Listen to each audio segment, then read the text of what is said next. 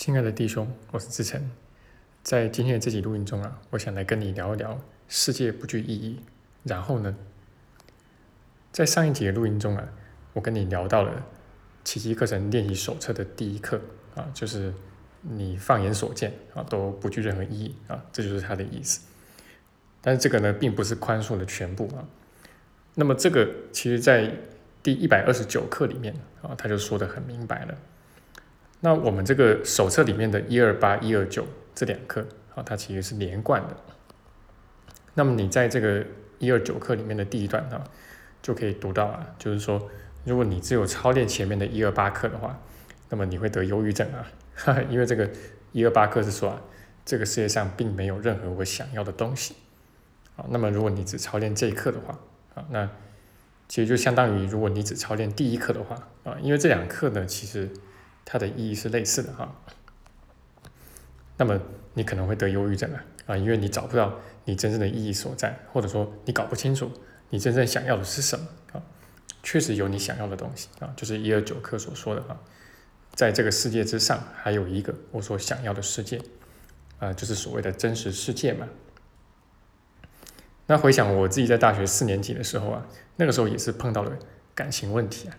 那么同时。那时候我还在接触佛法啊，那么也在学校里面修一些这个佛法的课啊。那么那个时候很用功啊，那就潜心研读这个《阿含经》啊。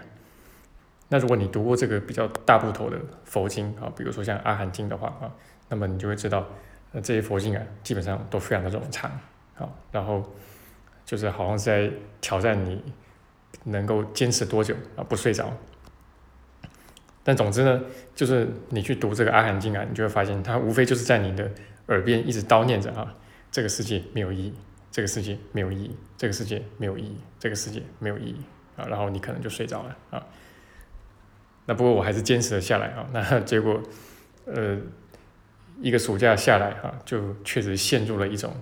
精神萎靡啊，提不起劲的这么一种感受啊。那么在这个奇恨里面哈。呃，它是很明确的告诉我们哈，那有这么一个一切有的境界啊，就是所谓实相的境界嘛。而且这个实相呢，它本身是永恒不易的。那这个啊，跟佛法里面所说的涅槃呢，呃，看上去就有本质上的不同啊。因为这个涅槃呢，它更接近于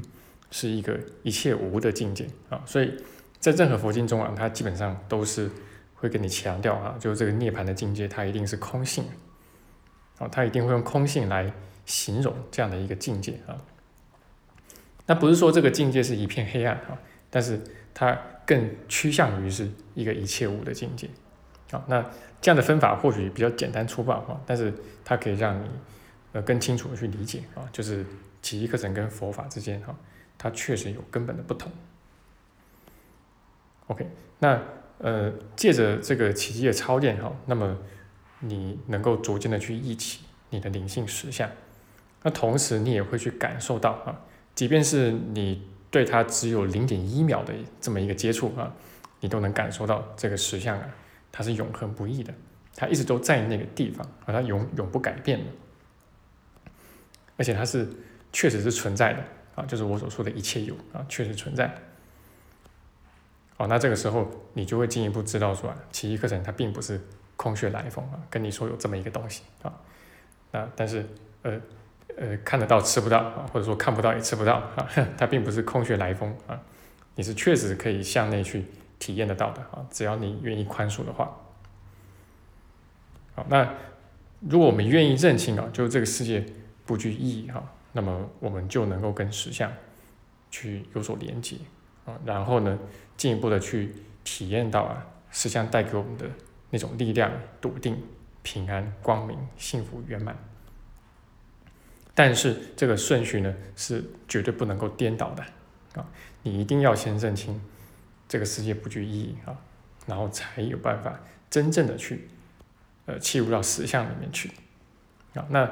为什么特别这么提醒啊？因为我们会忍不住，我们会很想要把前面这个步骤给略去啊，我们只想跟实相来连接。啊，但是我们并不想认清这个世界没有意义啊。那其实我们如果稍微深入去觉察的话，哈，就会发现一件事情，就是说，如果这个世界确实彻头彻尾的没有意义的话，哈，那就表示怎么样？表示你也没有意义啊，啊，因为你的意义啊，其实是依托于这个世界的意义而有的嘛，啊，那你只要稍微深想一下，大概就不难发现这一点了，哈，那你就会知道为什么我们这么抗拒哈，认清这个世界没有意义，因为谁想知道自己没有意义呢？所以就有人说啊，谁想来学奇迹课程呢？怎么会有人想来学一部课程，告诉你说你没有意义呢？OK，那这个幻象跟实相这两者哈，呃，在终究呢是没有办法脚踏两条船的。好，那这是我们必须要认清的啊，因为幻象它是有形有相的嘛，那有形有相的东西它就是有限的嘛，那么实相呢它是无形无相的。啊，因而也是无限的。那一个有限的东西跟一个无限的东西，再怎么样都不可能真的合并在一起嘛。所以，就如这个杰德麦肯纳所说的啊，就是说这个其实大部分呢，呃，在搞修行的人呢，都修不出什么名堂。那讲这个大部分可能还有点太客气了。那其实症结在什么地方呢？不是因为修行本身有什么非常非常困难的地方。啊，因为你本来就是上主之子啊，那你说所谓的修行，不过就是教你如何去忆起你的真实身份啊，啊，那个是你本有的嘛，啊，而且它本来就是永恒不易、不受威胁的啊，那你只是去忆起它而已啊。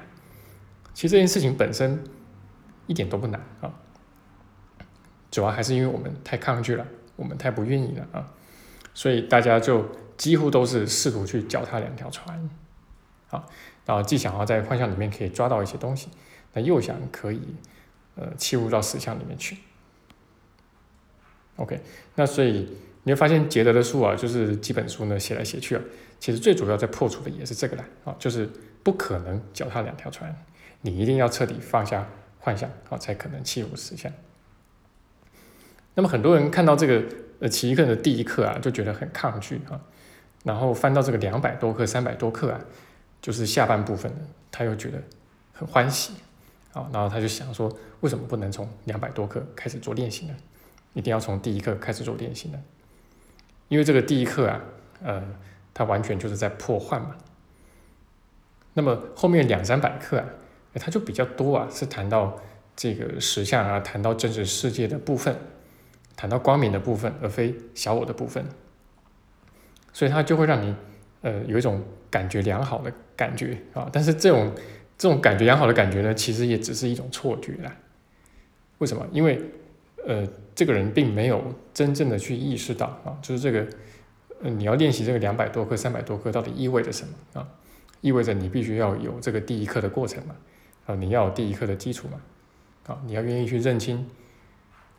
这个世界不具意义嘛，啊，那你不愿意的话，其实并没有办法真正的去。呃，操练后面的这个两三百课啊。那总而言之呢，这个呃真正的宽恕啊，它一定是包含了破除幻象以及确立实相的这两部分啊。那么这两个部分呢，其实是一个铜板的两面的哈。那但是这个顺序得要是对的啊。如果你不愿意破除幻象的话，其实也不可能真正的去确立实相的啊。那这个确立实相呢？但正确来说，就是去忆起实相嘛，忆起你本来就有的那个真实身份啊。好，那要不然，如果说你不愿意破除幻象的话，就很容易会产生一种叫做光明的错觉了。啊，就是呃，时不时的呢，你可能可以好像跟光明、跟实相、跟上主去连接上啊，但是当一段时间过去之后啊，你还是会发现呢，原先困困扰着你的那些课题啊。还在啊，那你的总体的生命情境，你的总体的一个灵性的层次啊，并没有真正的往上提升。